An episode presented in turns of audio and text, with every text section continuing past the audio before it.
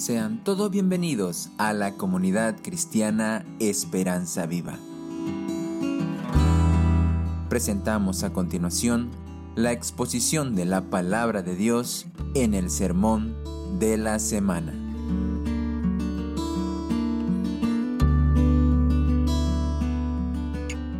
Esta semana algunos de los jóvenes en la comunidad están dando examen a la universidad, respondiendo preguntas justamente y eso lo define todo, ¿cierto? Marca la vida hacia adelante. ¿Qué, responder la pregunta ¿qué carrera quieres estudiar? Para muchos llega a ser definitorio. Hay otras preguntas que definitivamente remueven todo y es cuando el joven saca una cajita cuadrada del bolsillo, dobla la rodilla y le pregunta a la dama, ¿te quieres casar conmigo? Como responda la dama en ese momento, va a marcar el futuro de ambos para toda la vida pero también hay preguntas que traen desastre y dolor al corazón de la vida de una persona. ¿Quieres probar esto? Una droga. Muchas veces la gente se lamenta, dice, ¿cómo dije sí en esa oportunidad? Y entran en el ciclo del vicio. Otras personas las emocionaron, le dijeron, entra a este negocio, ¿quieres entrar a este negocio? Dijeron sí, y luego fueron dolor de cabeza. Y en algunos casos dijeron sí, y hubieron muchas ganancias. ¿Cuál pregunta es más importante y a cuál debemos estar más atentos? Y es la siguiente. ¿Quién es Jesús? Esa pregunta realmente define muchas cosas. Todas las cosas que antes mencioné tienen un inicio y un final en este mundo. El matrimonio hasta que la muerte los separe. La carrera universitaria o el futuro profesional hasta los 60, 70 años, que es lo máximo de nuestra vida laboral. Pero responder a la pregunta, ¿quién es Jesús? Viviremos con la consecuencia por la eternidad. Por la eternidad. Responder adecuadamente esa pregunta marca para siempre el destino de los espíritus. Así que, definitivamente, tener la respuesta adecuada y correcta a esa pregunta, creo que es lo más importante que vamos a responder en este mundo. Le pido que incline su rostro allí donde está y pueda acompañarme en oración. Querido Señor Padre, gracias porque en este momento, Señor, está lleno este salón, Señor. Y oro, Señor, por cada corazón aquí presente, Señor. Y oro por mi corazón, Señor. Que al exponer tu palabra, Señor, tú seas hablando en nuestras vidas, Señor. Y que cada persona, Señor, al salir de este lugar, tenga una respuesta, Señor, para la pregunta, ¿quién es Jesús? Te lo pedimos, Padre, en Cristo Jesús. Amén. El texto de esta mañana está en Marcos capítulo 8, versículos 27 al 30. Saben que estamos haciendo un recorrido por los evangelios y ya alguna vez lo mencionamos y en este momento es muy bueno volverlo a mencionar. Cuando usted lea Mateo, Marcos, Lucas, Juan, no piense que está leyendo un diario de la travesía de los discípulos con Jesús.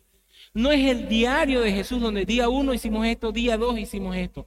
Porque va a traer confusión a su vida y muchas veces usted decir, pero esto no cuadra. Cada escritor de los evangelios tenía un propósito en mente.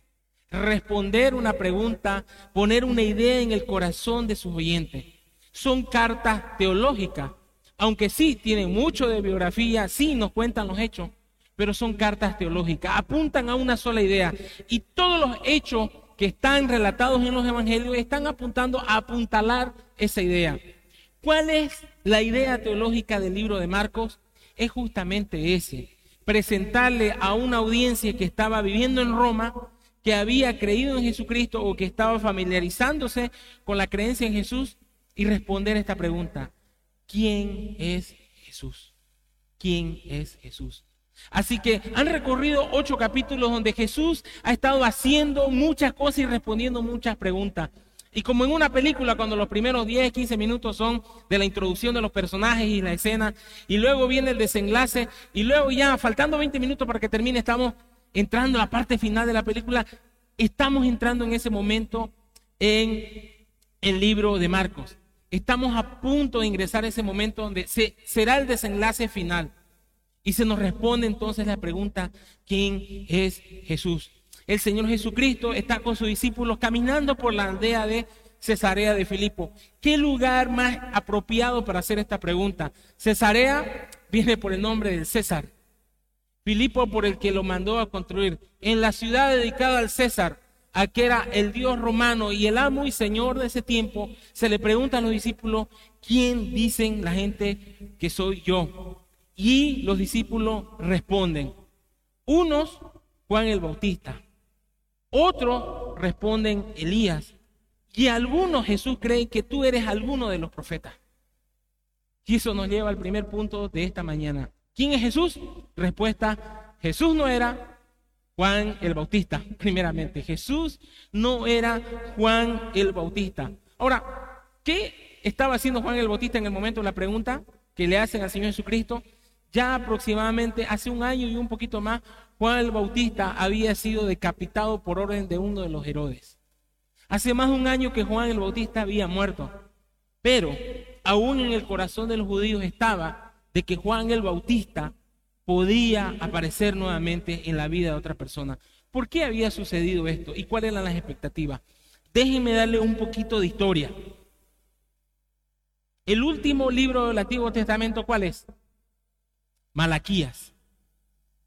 ¿Cuánto tiempo pasó para que el Señor Jesucristo y Juan el Bautista y todo este movimiento que ahora estamos estudiando aparezcan?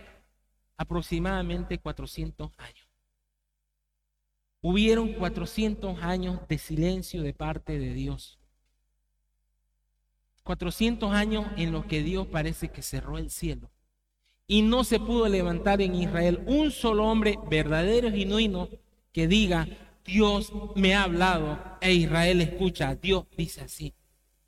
¿Qué pasó en esos 400 años? La nación de Israel estaba reconstruyéndose, habían este, eh, lo último, por Nemías y Esdras habían restituido un poco el templo, pero viene el imperio, el imperio medo-persa, luego viene el imperio griego y finalmente al presente de la lectura de la palabra de hoy está el imperio romano controlando. ¿Qué habían pasado durante esos 400 años? Humillaciones, matanza, prohibiciones a adorar a Dios, a leer la palabra, a reunirse en el templo. De hecho, uno de los hombres perversos, uno de los griegos, entró al templo y sacrificó un cerdo, que es lo más inmundo para un judío, allí en el altar de Dios y saqueó el templo y lo convirtió el templo de Dios en, un lugar de pendición. Así había sido. Con los romanos se estaba recuperando un poco de ese brillo espiritual del templo. Pero lo cierto es que Dios había guardado silencio.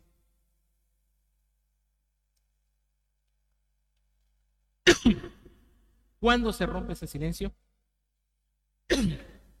Perdón. ¿Cuándo se rompe ese silencio de 400 años? no pasa. Pero el ángel le dijo a Zacarías, un sacerdote llamado Zacarías está en el templo ofreciendo el incienso en el lugar santísimo. Y allí mismo se aparece un ángel. Luego de 400 años, Dios aparece en la vida de los israelitas y le dice, tu oración ha sido oída y tu mujer Elizabeth te dará luz un hijo y llamará su nombre Juan. Y tendrás gozo y alegría y muchos se regocijarán de su nacimiento porque será grande delante de Dios. No beberá vino ni sidra y será lleno del Espíritu Santo, aún desde el vientre de su madre. Y hará que muchos los hijos de Israel se conviertan al Señor Dios de ellos. ¡Wow! Luego de 400 años de silencio, la presencia de Dios interrumpe en el templo y comunica a un sacerdote de Dios y el Espíritu Santo va a estar obrando en la vida de una persona, Juan el Bautista. ¿Imaginan esa noticia? Estoy más que seguro que cada israelita se enteró de lo que había sucedido allí. Ha nacido nuevamente un profeta de Dios. Nuevamente un hombre de Dios está entre nosotros. Y ese corazón latía un poco más, pues decía, ¿no será este el Mesías? ¿No será este nuestro libertador? ¿No será este nuestro redentor? Las esperanzas y los ojos estaban puestos, por lo tanto, en Juan el Bautista. Juan el Bautista y en su vida ministerial decide alejarse de la fama, los tumultos y él se va a vivir una vida en el desierto, vistiendo ropa de camello, comiendo miel silvestre y langosta, comienza su ministerio de la predicación. Y aunque era un hombre rústico en vestimenta, alejado del poder, como estaba lleno del Espíritu Santo, cada vez que Juan predicaba y anunciaba, los corazones se rendían. Y comenzó en Israel un avivamiento. Las personas volvían a Dios, se arrepentían de sus ídolos y eran bautizados por Juan. Y Juan decía una cosa, arrepiéntanse porque viene el reino de los cielos. Es en ese momento que muchas personas piensan de que Juan probablemente sea el Mesías. Pero Juan, fiel a la predicación del Señor, fiel a la palabra de Dios, confronta a Herodes por un pecado sexual.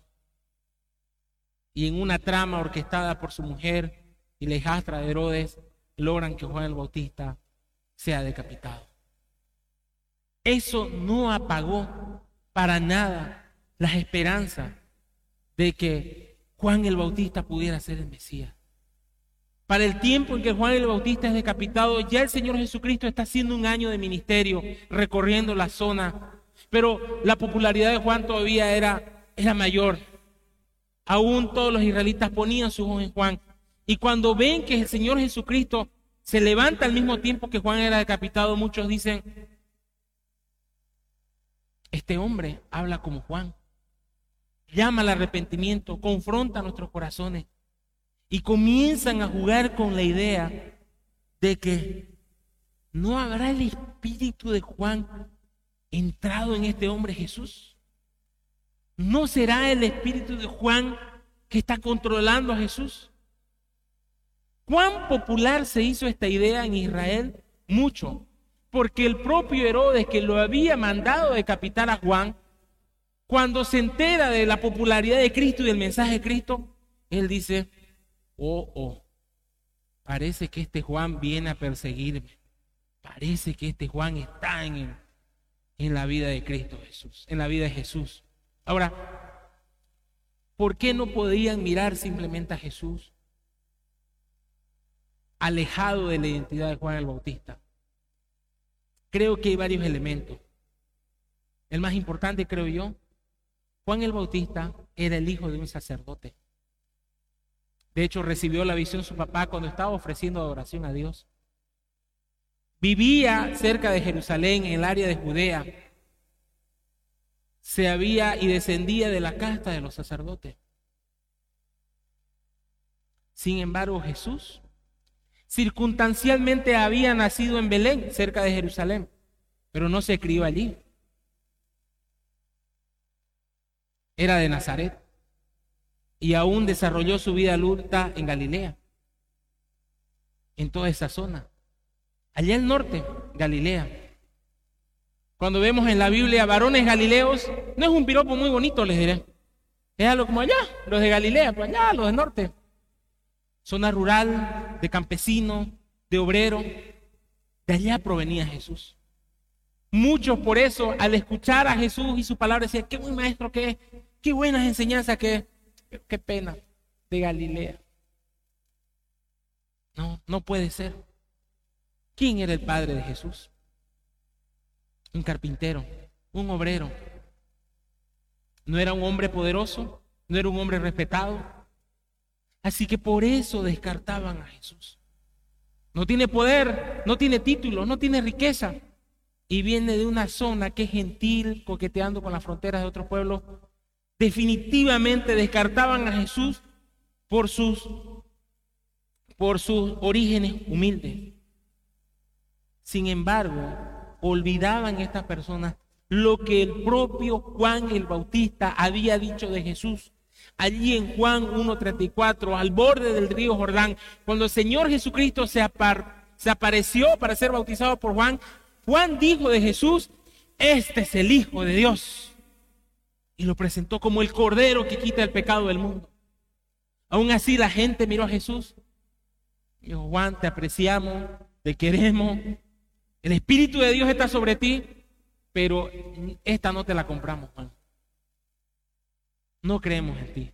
Qué irónico, ¿no? Pensar de que Juan podría ser el Mesías, pero no creer en la predicación de Juan al ver a Jesús. Pero había una diferencia, no solamente en el mensaje, perdón, había coincidencia de Jesús en el mensaje con Juan el Bautista, pero había una diferencia entre Juan y Jesús y era esta, los milagros. Juan el Bautista fue un predicador valiente, feroz, lleno del Espíritu Santo, pero no se le atribuye y no se le reconoció ningún milagro.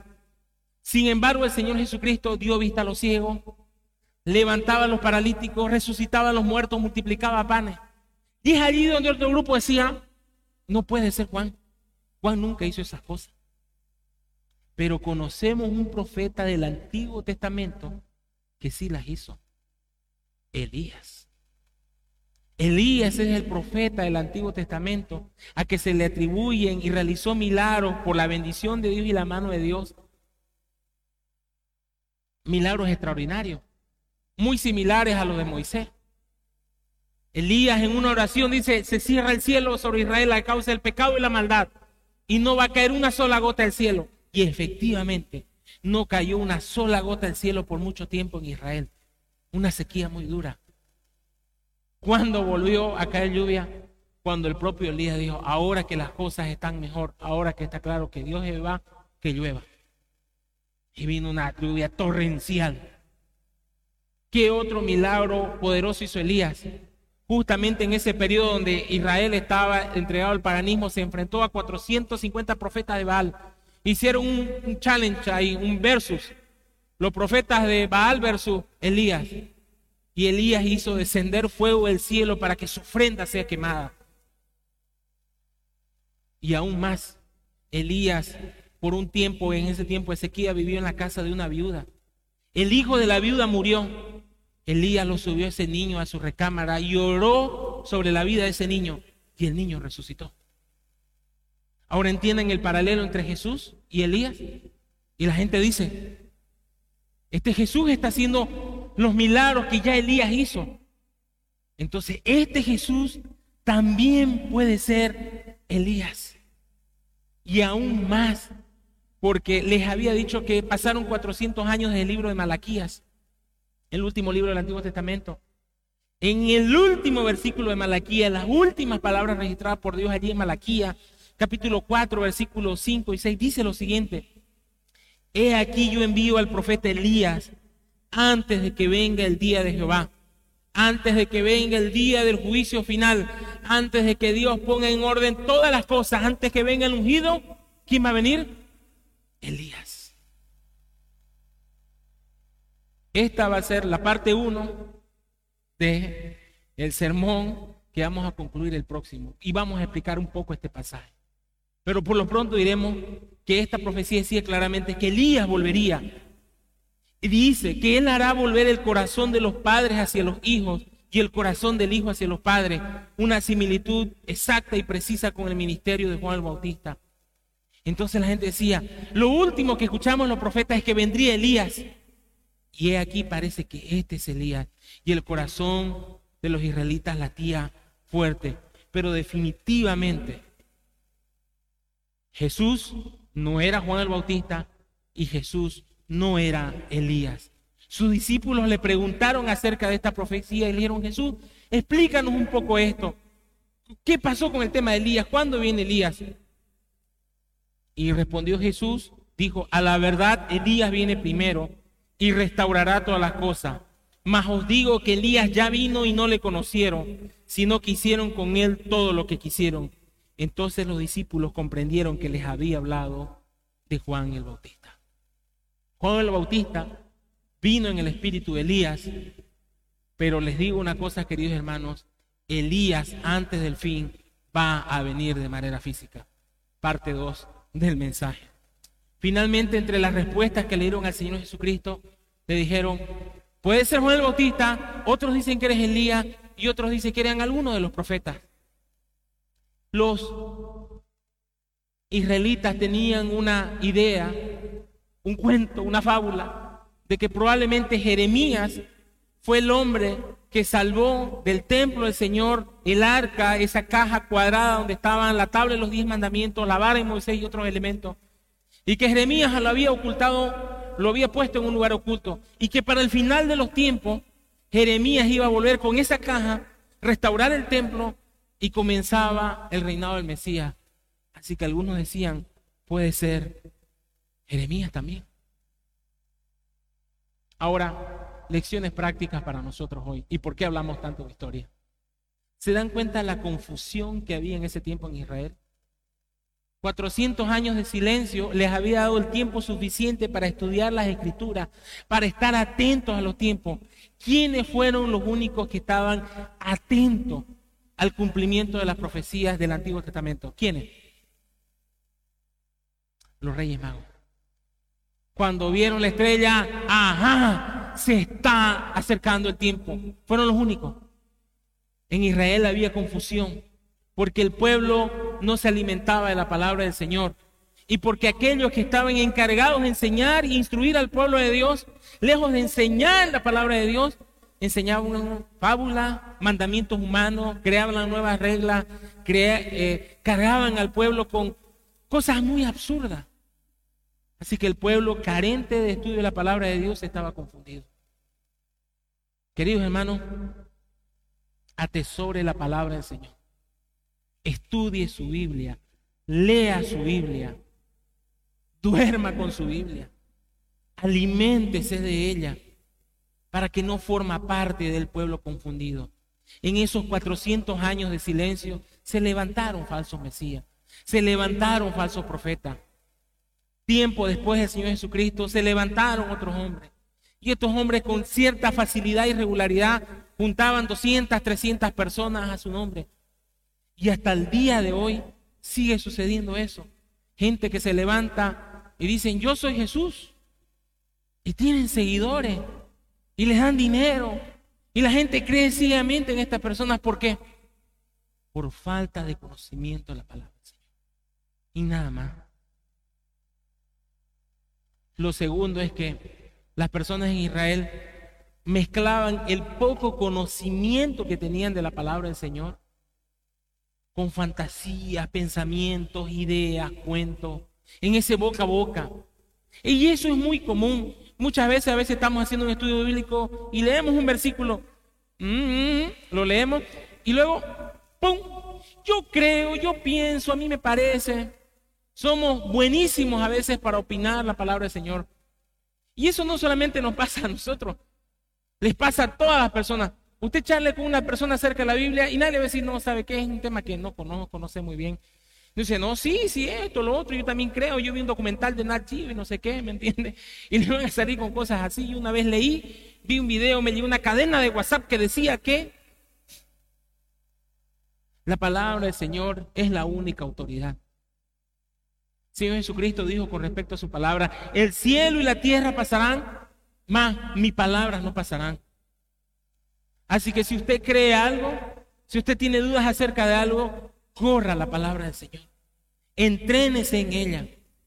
Aliméntese de ella y sea un faro de esperanza.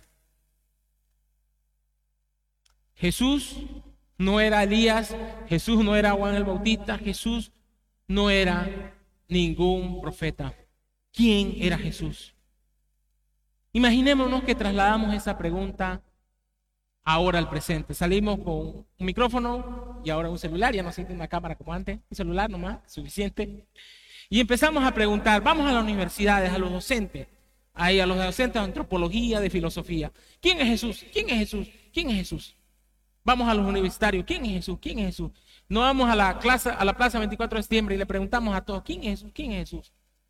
Vamos a la villa, al fondo, lo último, la villa, el plan. Vamos, ¿quién es Jesús? ¿Quién es Jesús? Tendríamos miles y diversas opiniones. Pero imaginemos que respondemos y decidimos tabular todas esas preguntas. Yo estoy seguro de que habría solamente una coincidencia. Y es esta. Entre todas las opiniones. Jesús fue un gran maestro. Los ateos, de acuerdo. Los gnósticos, de acuerdo. Los que no creen en Dios, de acuerdo. Los judíos, de acuerdo. Lo del movimiento LGTB, de acuerdo. Fue un gran maestro. Es la creencia y la aceptación más popular en el mundo académico. Jesús sí fue un gran maestro, pero Jesús no solo fue un gran maestro.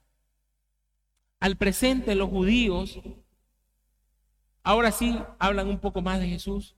Ellos dicen, antes nos acusaban de haber matado a Jesús y ¿No fuimos nosotros? ¿Quién fue Jesús? Y ellos responden, fue un buen judío que cumplió y vivió con todas las tradiciones que nosotros ahora cumplimos. Solo que ahora enseñan otra cosa, pero Jesús, el Jesús, el, Jesús que nosotros conocemos, realmente fue un buen judío y fue un buen maestro. Algunos tratan de ponerle la etiqueta de Jesús como un revolucionario. Leía en, para Navidad la página de Facebook de un grupo izquierdista que decía felicidades al gran revolucionario que revolucionó esto y lo otro y no sé qué. Y...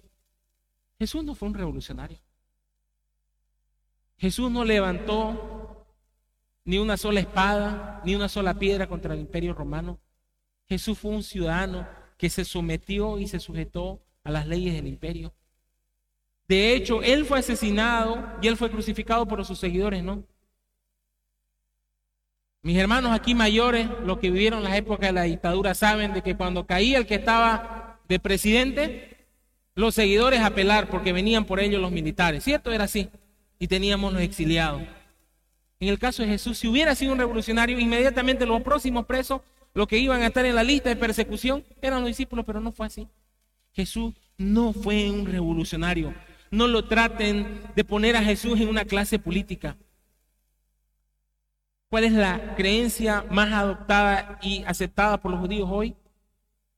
Hay un rabino que se llama Maimonides, un reconocido rabino medieval de los años 1400 a 1500, y todos se refieren a él. Muchas de las enseñanzas centrales que hoy los judíos tienen apuntan a él. Y él dice lo siguiente acerca de Jesús. Dice, Jesús fue un fallido Mesías. ¿Qué es lo que quiere decir? Cumplió muchos de los requisitos de ser el Mesías, los reconoce. Pero ¿por qué fue fallido? Porque no pudo redimir a Israel y no les dio la libertad que tanto Israel necesitaba.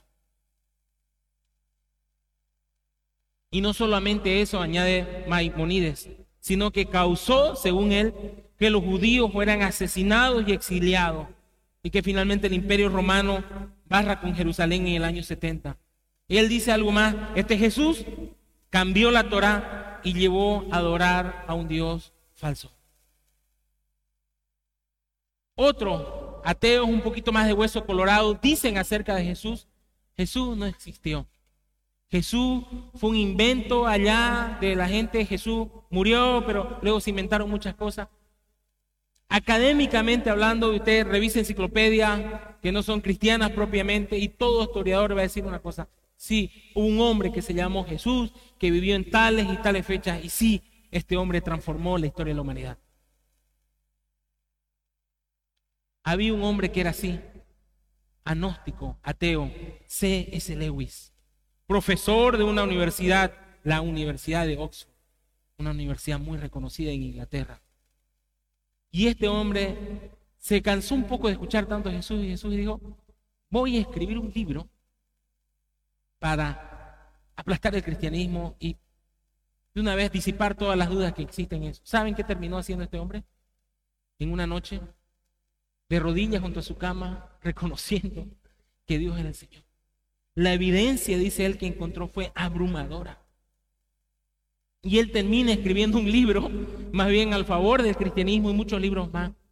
En su libro Mero Cristianismo o Cristianismo y nada más, el profesor C.S. Lewis dice, el hombre que siendo solamente hombre diga las cosas que Jesús dijo, no sería un gran maestro de moral, sería un lunático en el nivel de hombre enfermo de vanidad y orgullo, o el mismo diablo del infierno.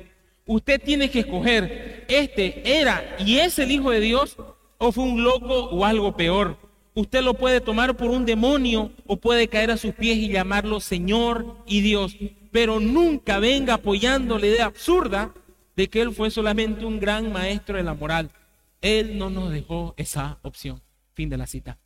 C.S. Lewis lo define y lo pone con claridad. Ante la evidencia de, lo, de la vida de Jesús, ante la evidencia de su mensaje y las repercusiones en su discípulo, Jesús nunca afirmó simplemente, mensajes como el pórtense bien. Que eso resumiría un poco de eso de Jesús fue un gran maestro. Jesús afirmó muchas cosas que lo llevarían al nivel o loco o mentiroso. Pero usted no puede quedarse en la tibieza de decir, sí, Jesús fue un gran maestro, sí, estamos bien. Creer de que ese es un avance. No, esa es una respuesta equivocada. Llevemos nuestro micrófono y nuestra cámara a los testigos de Jehová y preguntémosle quién es Jesús. La información que tomé siempre la tomo de la fuente directa. Soy muy cuidadoso antes de mencionar algo. Y de la página oficial de la jw.org, la página oficial de los testigos de Jehová, ellos dicen y afirman, Jesús fue lo primero que Dios creó. O sea, Jesús es creación de Dios. Y le dio un puesto importante en el cielo, más o menos como lo puso su gerente general, porque le ayudó a crear todas las cosas. Ahora, no solamente creó a Jesús, sino creó otros seres espirituales llamados ángeles. Y como Jesús es el encargado de estos ángeles, creemos de que este es el arcángel Miguel. Ese es el título que le dan al Señor Jesucristo. Los testigos de Jehová rechazan la Trinidad creyendo que Jesús fue un ser creado y que el Espíritu Santo es esencialmente el poder de Dios obrando. Llevemos nuestra cámara y nuestro micrófono a los mormones. Negrito, blanco arriba, ¿cierto? Un americano y un latino tocan la puerta. ¿Quién es Jesús? Ellos responden. Jesús es el reloj, y nuevamente oficial de su página, fue el resultado de una relación física entre Dios el Padre y María ellos creen que Jesús es un Dios con D pequeña, pero que cualquier ser humano también puede convertirse en un Dios con D pequeña. Los mormones creen de que Jesús fue el primer hijo espiritual de Dios de muchos que tuvo con muchas de sus esposas. Por cierto, el segundo hijo, desde la perspectiva mormona que Dios tuvo, se llama Satanás. Así que a Dios le salió un hijo bueno, Jesús, y un hijo malo, Satanás, y son hermanos. Y los demás tenemos dos opciones entonces. O creer eh, y seguir el ejemplo del hijo bueno o seguir el ejemplo del hijo malo. Versión oficial de los mormones. Otras religiones como los hinduistas ponen a Jesús y dicen, Jesús es la encarnación de Dios pero lo ponen dentro de toda la hilera de dioses que tienen. Los budistas dicen Jesús es y está a la altura de Buda o de Confucio, está entre los grandes sabios del Oriente. Le pregunto a usted, ¿quién es Jesús? Nuevamente, de la forma en que responda esa pregunta, marcará el destino de su alma por la eternidad quién es Jesús. Respondiendo Pedro dijo a nombre de todos los discípulos, tú eres el Cristo.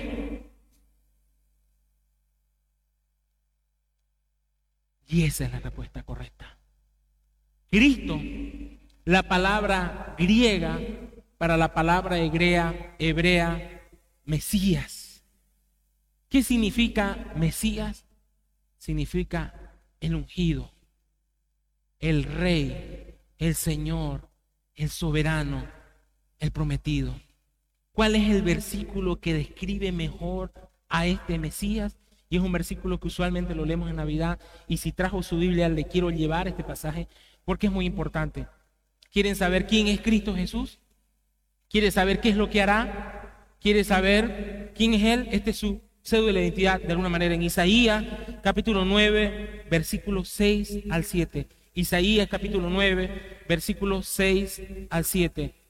Porque un niño nos es nacido, hijo nos es dado, y el principado sobre su hombro, y se llamará su nombre admirable. Todas las religiones, de acuerdo. Se llamará consejero, un hombre sabio. Todas las religiones, de acuerdo. Dios fuerte. Lo perdimos allí a los testigos de Jehová, a los mormones y a otros grupos más. Porque se afirma de que este niño será Dios fuerte. Y si aún alguno quería aferrarse a la idea de que puede ser un error, Padre eterno, príncipe de paz. Lo dilatado de su imperio y la paz no tendrá límite sobre el trono de David y sobre su reino, disponiéndolo y confirmando en juicio y en justicia desde ahora y para siempre. Ese es el ungido, el Cristo, el Mesías que los judíos esperaban, el cumplimiento de esta profecía y muchas otras más, que por cierto alcanzan por lo menos al número de 300 profecías en el Antiguo Testamento, que fueron escritas y reveladas en un lapso de 1500 años. 1500 años de espera, 1500 años de profeta. Y allí está Pedro siendo testigo del cumplimiento de todo lo que el Antiguo Testamento había señalado, la llegada del Cristo. No fue un camino fácil para los discípulos. Estamos más o menos dos años y medio a dos años del ministerio del Señor Jesucristo. Ha tenido que el Señor Jesucristo caminar dos años con ellos. Ellos muchas veces han fluctuado en su fe. En algún momento ya estaban a punto de decir, no, lo abandonamos, no es este. Pero en este momento, por la gracia y la misericordia de Dios, logran comprenderlo. Y dicen, tú eres el Cristo, tú eres el Mesías.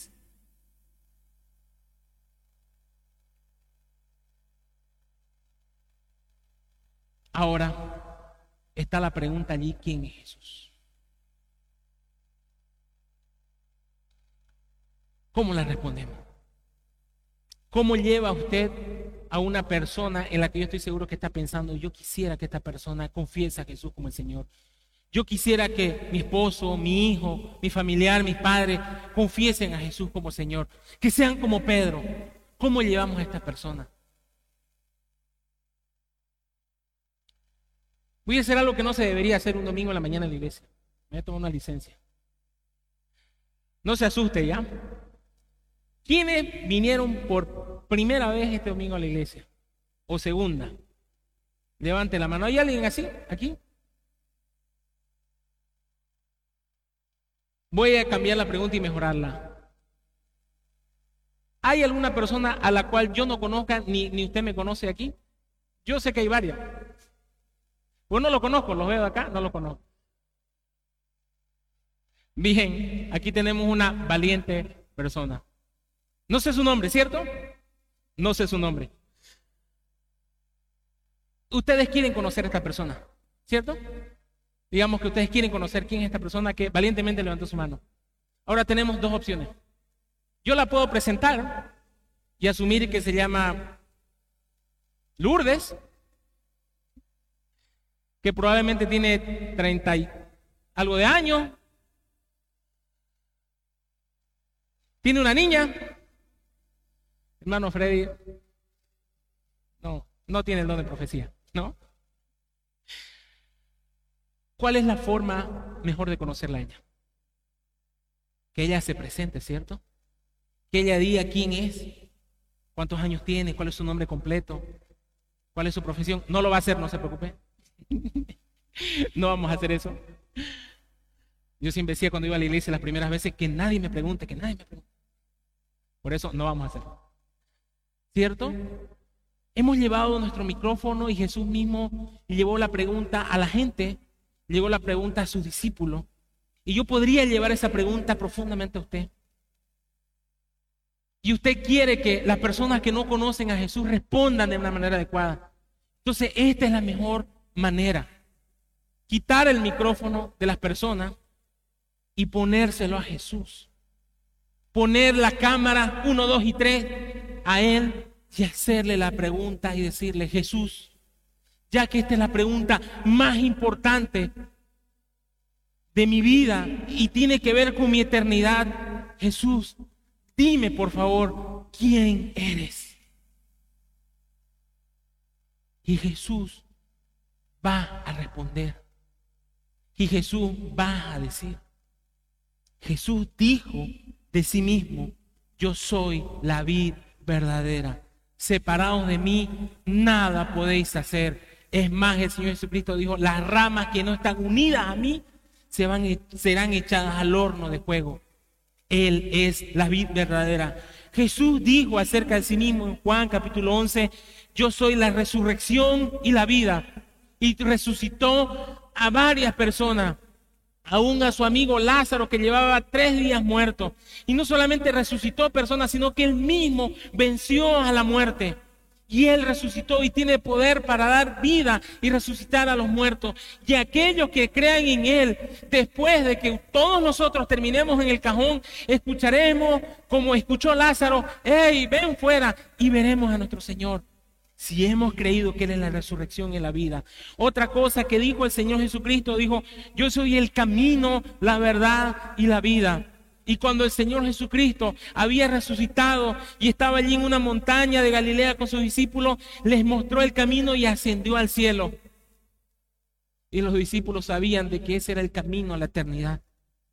Él es el único camino. Jesús es exclusivo.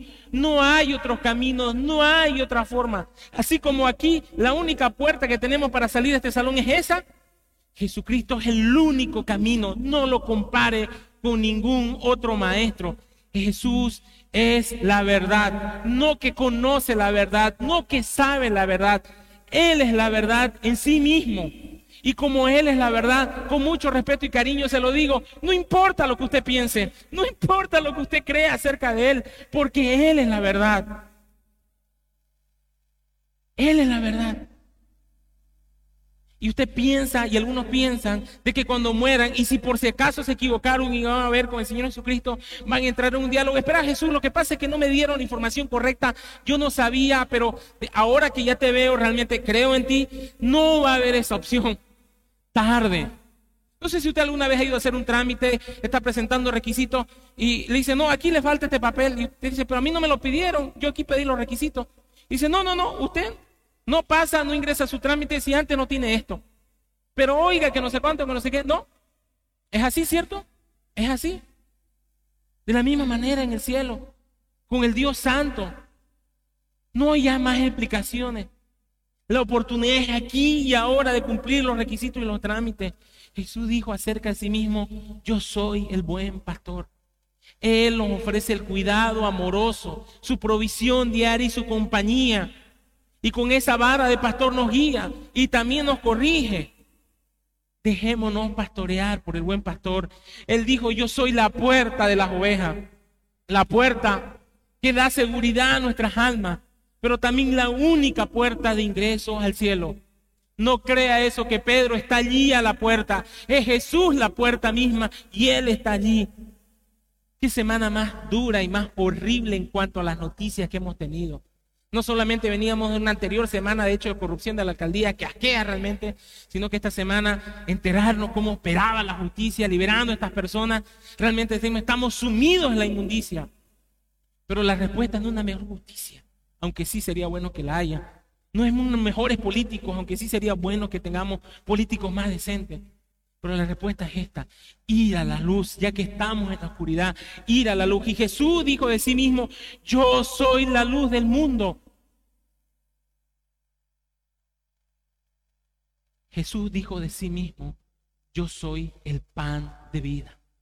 Y él lo demostró de una manera didáctica, multiplicando los panes y los peces en dos oportunidades. Pero eso no era lo espectacular. Lo espectacular es que ese milagro señalaba aquel de quien vamos a alimentarnos por la eternidad. Porque allá del otro lado en su presencia ya no vamos a tener que golpear la tierra, poner la semilla, esperar que o no haga mucho sol o no llegue mucha lluvia para alimentarnos seremos alimentados y sustentados por Él mismo. Él es nuestro pan de vida, pero sobre todo es el pan de vida que salva nuestras almas de la inanición que nos lleva el pecado.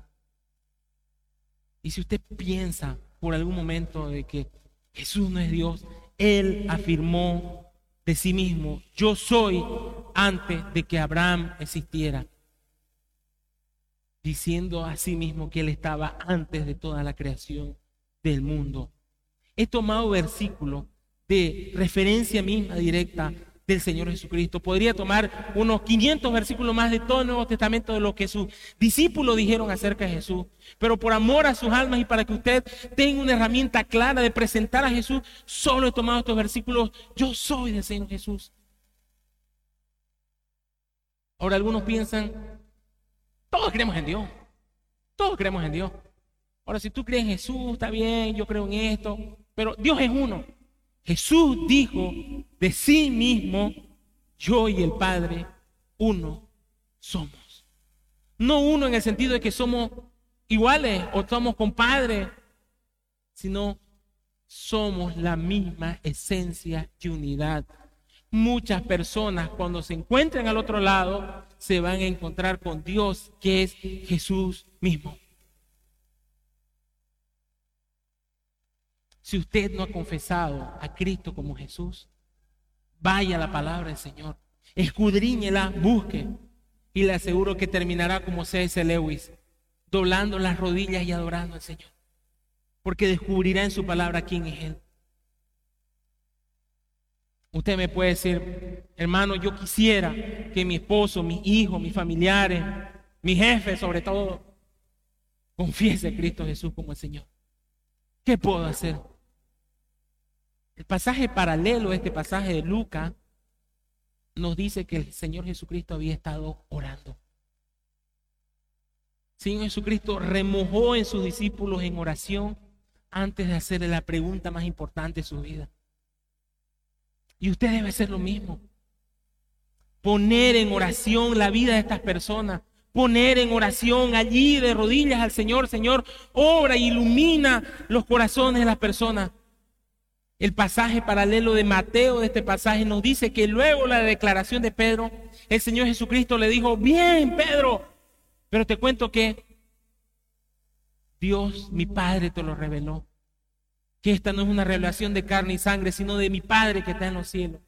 Dios iluminó tu corazón, Pedro, para que tú puedas ver con claridad quién soy yo.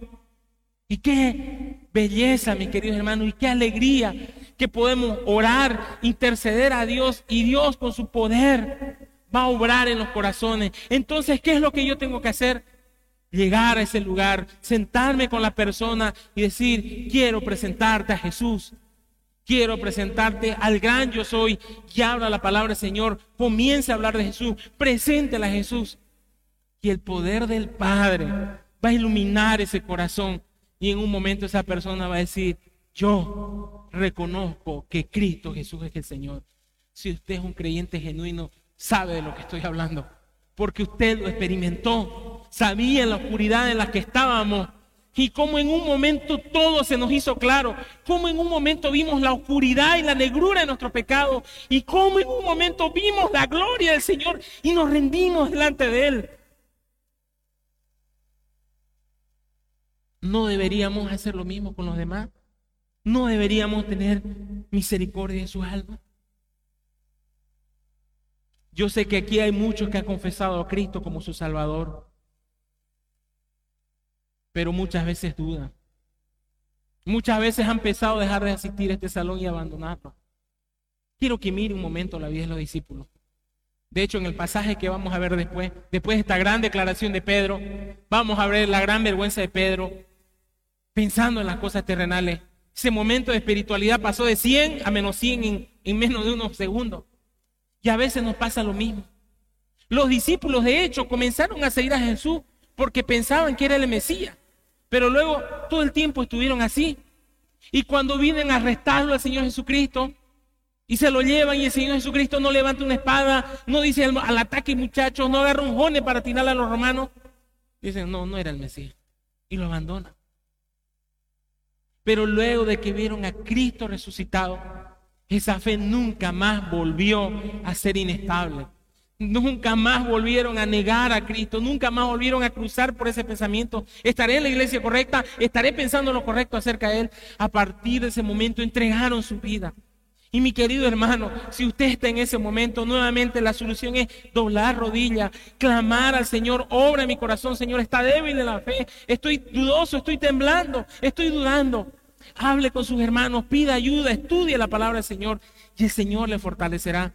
Estoy más que seguro, si usted está en esas dudas, es porque usted está alejado de la palabra del Señor. Está alejado de la comunión, está alejado de la oración, está alejado de la comunidad. Son en esos momentos donde la duda avanza. Pero hay una cosa que nunca cambiará por la eternidad y es esta. Jesús es el Señor. Y lo enfrentaremos en el día de juicio final.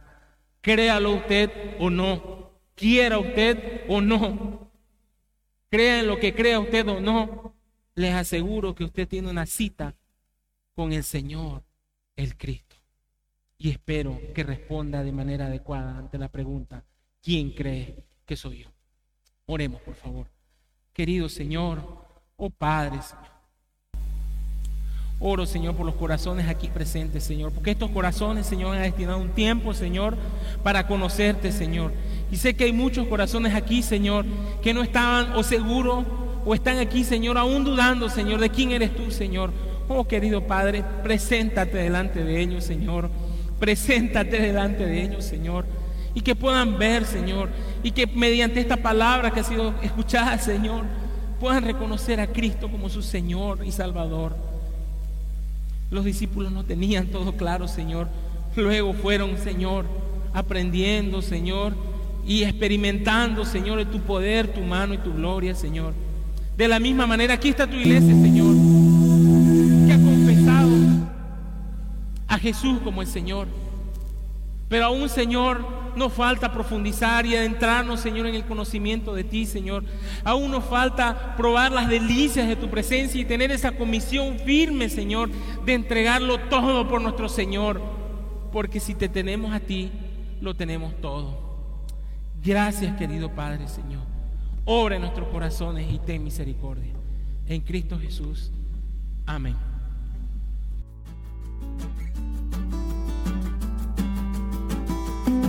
Si usted desea más información o comunicarse con nosotros, puede visitar nuestras redes sociales en Facebook, Instagram o YouTube con el nombre Comunidad Cristiana Esperanza Viva. Desde Santa Cruz, Bolivia. Gracias por escucharnos. Hasta la próxima.